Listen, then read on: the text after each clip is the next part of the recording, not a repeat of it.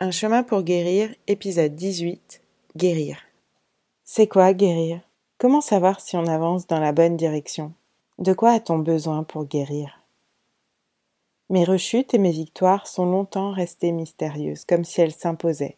Quand j'allais mal, il n'y avait pas toujours d'explication à donner, ou bien elles m'échappaient.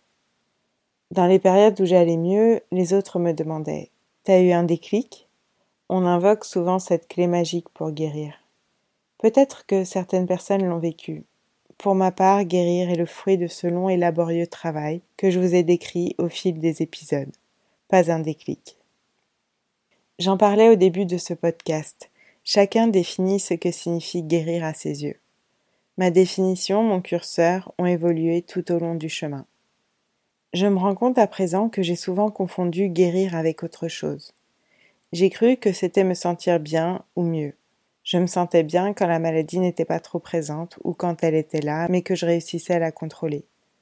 Je me sentais guérir quand il y avait une accalmie ou quand je maîtrisais mes symptômes, qu'il m'apportait ce dont j'avais besoin et que je ne savais plus satisfaire autrement. À l'inverse, je me sentais malade quand je ne contrôlais plus, comme piégée dans la maladie.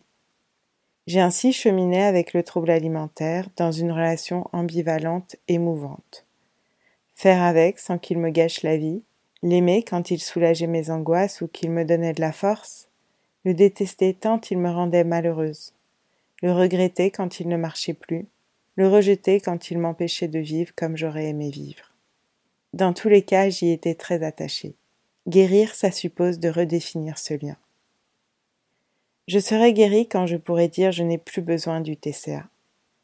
Au-delà de le dire, il faut le sentir en soi, comme on sent la confiance, l'intuition, la sécurité ou l'équilibre intérieur. Personne ne peut les sentir à notre place. Quand ils sont là, solidement ancrés, on le sait, c'est tout. Pour guérir, j'ai eu besoin d'aide, l'aide de professionnels dont c'est le métier, car seul je n'y arrivais pas et que ce n'est pas le travail des proches de soigner. Les soignants m'ont guidé pour retrouver ces ressources abîmées. Avec eux, j'ai appris à apprivoiser mes émotions, à interroger certains comportements parfois inadaptés, à déconstruire des histoires, des interprétations que je tenais pour vraies et avec lesquelles je m'étais construite, à raconter différemment, sans me mentir, à donner un nouveau sens, à apaiser des conflits, à réparer des courts-circuits jusqu'à me sentir alignée, accordée, connectée. De tout cela, j'ai évolué. Le chemin n'est pas fini, et c'est tant mieux. Petit à petit, j'ai ressenti avec de moins en moins d'appréhension et l'envie de plus en plus d'être aux manettes de ma vie, de ne plus subir. Entre le stress post-traumatique et le trouble alimentaire, j'avais progressivement oublié de vivre, comme dirait Johnny.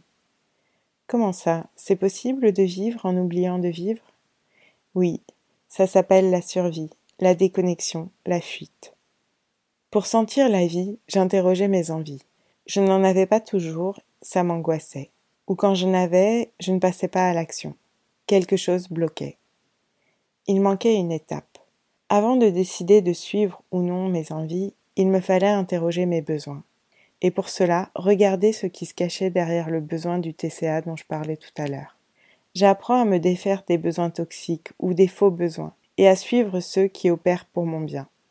Ça me semble un indicateur fiable et de bon sens pour se repérer quand tout se confond, quand je m'y perds. Cela se met en place assez naturellement lorsqu'on randonne plusieurs jours. On se connecte à son environnement, à ses sensations et on adapte son comportement en fonction. J'adore partir ainsi, en binôme avec un être cher. Chacun a pour seul bagage son sac à dos, le plus léger possible. On marche, on observe, on écoute. On est vigilant parce qu'on a le temps. Enfin, on le prend ce temps. Rien d'autre pour nous en détourner. Et après tout, on est là pour ça.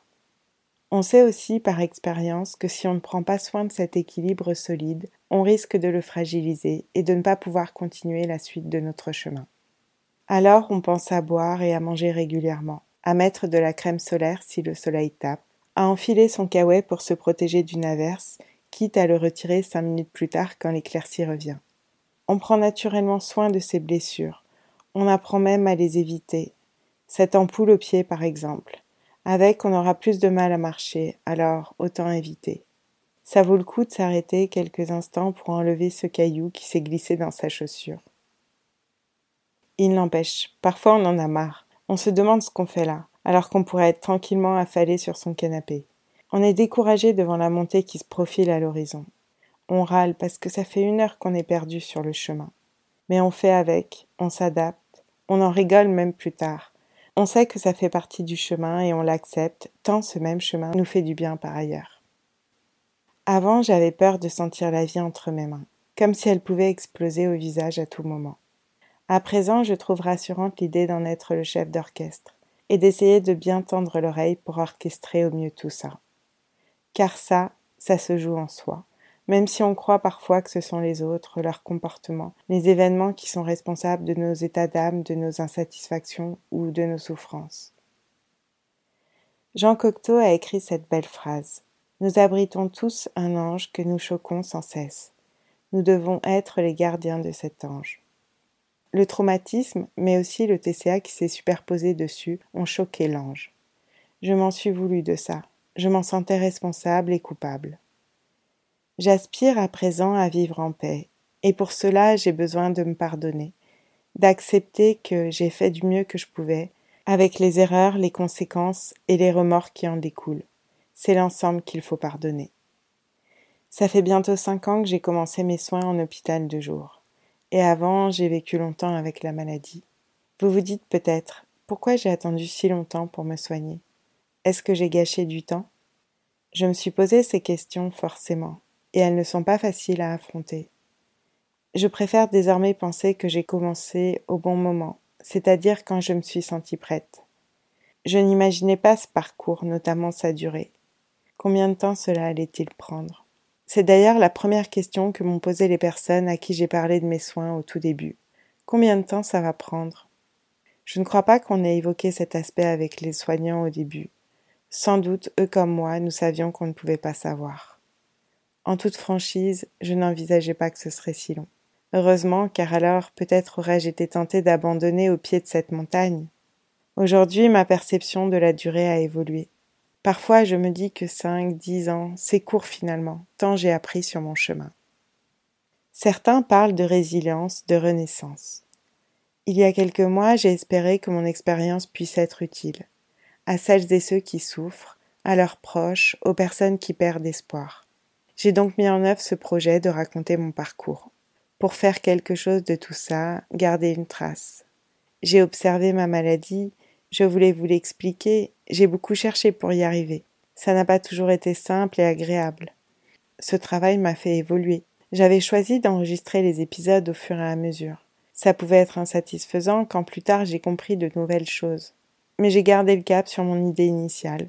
J'ai renoncé à l'idée d'être exhaustive, j'ai accepté d'éventuelles incohérences, des redites, des choses sur lesquelles j'aurais pu revenir pour dire mieux. Un épisode fige une pensée, un état, un instant. Il ne dit rien de plus, il n'engage pas au-delà. C'est juste un épisode. J'ai eu peur aussi de m'exposer, de partager mon vécu. Je me suis demandé si tout ça n'était pas une erreur. J'ai douté, alors j'ai procédé par étapes, en partageant les épisodes avec mes proches tout d'abord et avec les personnes en qui j'avais confiance, jusqu'à me sentir prête pour le diffuser plus largement. Si vous écoutez ce podcast, ça veut dire que j'ai sauté le pas. Je remercie celles et ceux qui y ont contribué. Je remercie les personnes qui m'ont aidé sur mon chemin, mes proches et les soignants. Et je vous remercie pour votre écoute qui donne du sens à ce projet. Je le clos par un texte imaginé dans un atelier d'écriture, la consigne disait que notre texte devait s'inspirer du printemps et du renouveau de la nature, ce moment de muer et de laisser éclore la vie. Il devait aussi contenir, au début, au milieu ou à la fin, cette phrase d'Anaïs Nin. Vint un temps où le risque de rester à l'étroit dans un bourgeon était plus douloureux que le risque d'éclore. Voici mon texte. Tu te réveilles un matin et tu te sens serein. En inspectant ton humeur du moment, tu ne vois pas la peur. C'est nouveau. D'habitude, elle est omniprésente, tellement là que tu ne la sens même plus. Par la force des choses, tu as appris à l'écarter, à la faire taire, à la remiser loin, loin, loin pour que la vie soit vivable. Car c'est pas une vie d'avoir peur tout le temps. Mais ce matin, pas besoin de fuir la peur, même pas eu à te raisonner. Tu te sens confiant. Le temps, les autres, la vie, rien ne t'angoisse. Et ces rituels que tu as mis en place toutes ces années te semblent un peu plus loin. Tu entrevois l'idée de t'en passer. Oxygène. Alors d'où vient cette belle confiance? Le calme après la tempête. Cinq jours de combat, les dangers qui arrivaient de partout, le cauchemar à nouveau semblait-il, les éléments déchaînés. Pourtant tu as réussi à garder le cap, tu as fait face, tu as été courageux, malgré les secousses qui d'habitude te jettent à terre, à ramper. Quand un bout de force de lutter et de résister, tu te sens couler, comme aspiré par les fonds marins, vidé de tous ses efforts. Mais cette fois c'était différent. Au cœur de la vague, t'as tenu l'équilibre, comme un surfeur. Il y a eu quelques chutes, mais pas de casse. Tu respires de soulagement. L'océan est bien calme à présent. Tu t'enivres du ressac. Le clapotis des vagues te berce. Ces vers de Baudelaire te viennent en tête. Tout ici est luxe, calme et volupté. Tu n'es plus sûr. S'agit-il de correspondance? Tu avais oublié à quel point tu aimais ce poème quand tu révisais le bac de français. Dans ton souvenir, il évoque la nature et la façon dont tout se relie harmonieusement, chaque chose à sa place. Ton horizon s'ouvre, le ciel est dégagé, et la sensation que tout est à nouveau accessible à présent, comme si les barreaux placés devant ta fenêtre de tir avaient disparu. D'ailleurs, ce n'est plus une fenêtre de tir, c'est une promesse d'aventure ouverte sur le monde. Car vient un temps où le risque de rester à l'étroit dans un bourgeon est plus douloureux que le risque d'éclore. Alors tu te mets à rêver, à l'excitation des surfeurs quand ils prennent la vague. Ils se lèvent le matin, enfilent leur combinaison protectrice et se jettent à l'eau. Tu imagines la liberté et la plénitude de celles et ceux qui s'envolent en parapente du haut d'une montagne. Tu envies ces écrivains matinaux jouant avec les mots et avec leur inspiration créatrice. Tu penses à un mendiant esselé, endormi un soir dans la rue, et qui se réveillerait le matin blotti dans le lit le plus douillet au monde, dans les bras de la fille la plus douce qui soit. Tous ces rêves sont bien réels. Oui, je sais, c'est merveilleux. Le bonheur éphémère, et c'est parfait ainsi. PS. Les vers de Baudelaire sont en fait extraits du poème L'invitation au voyage. L'invitation me plaît pour penser la suite de mon chemin.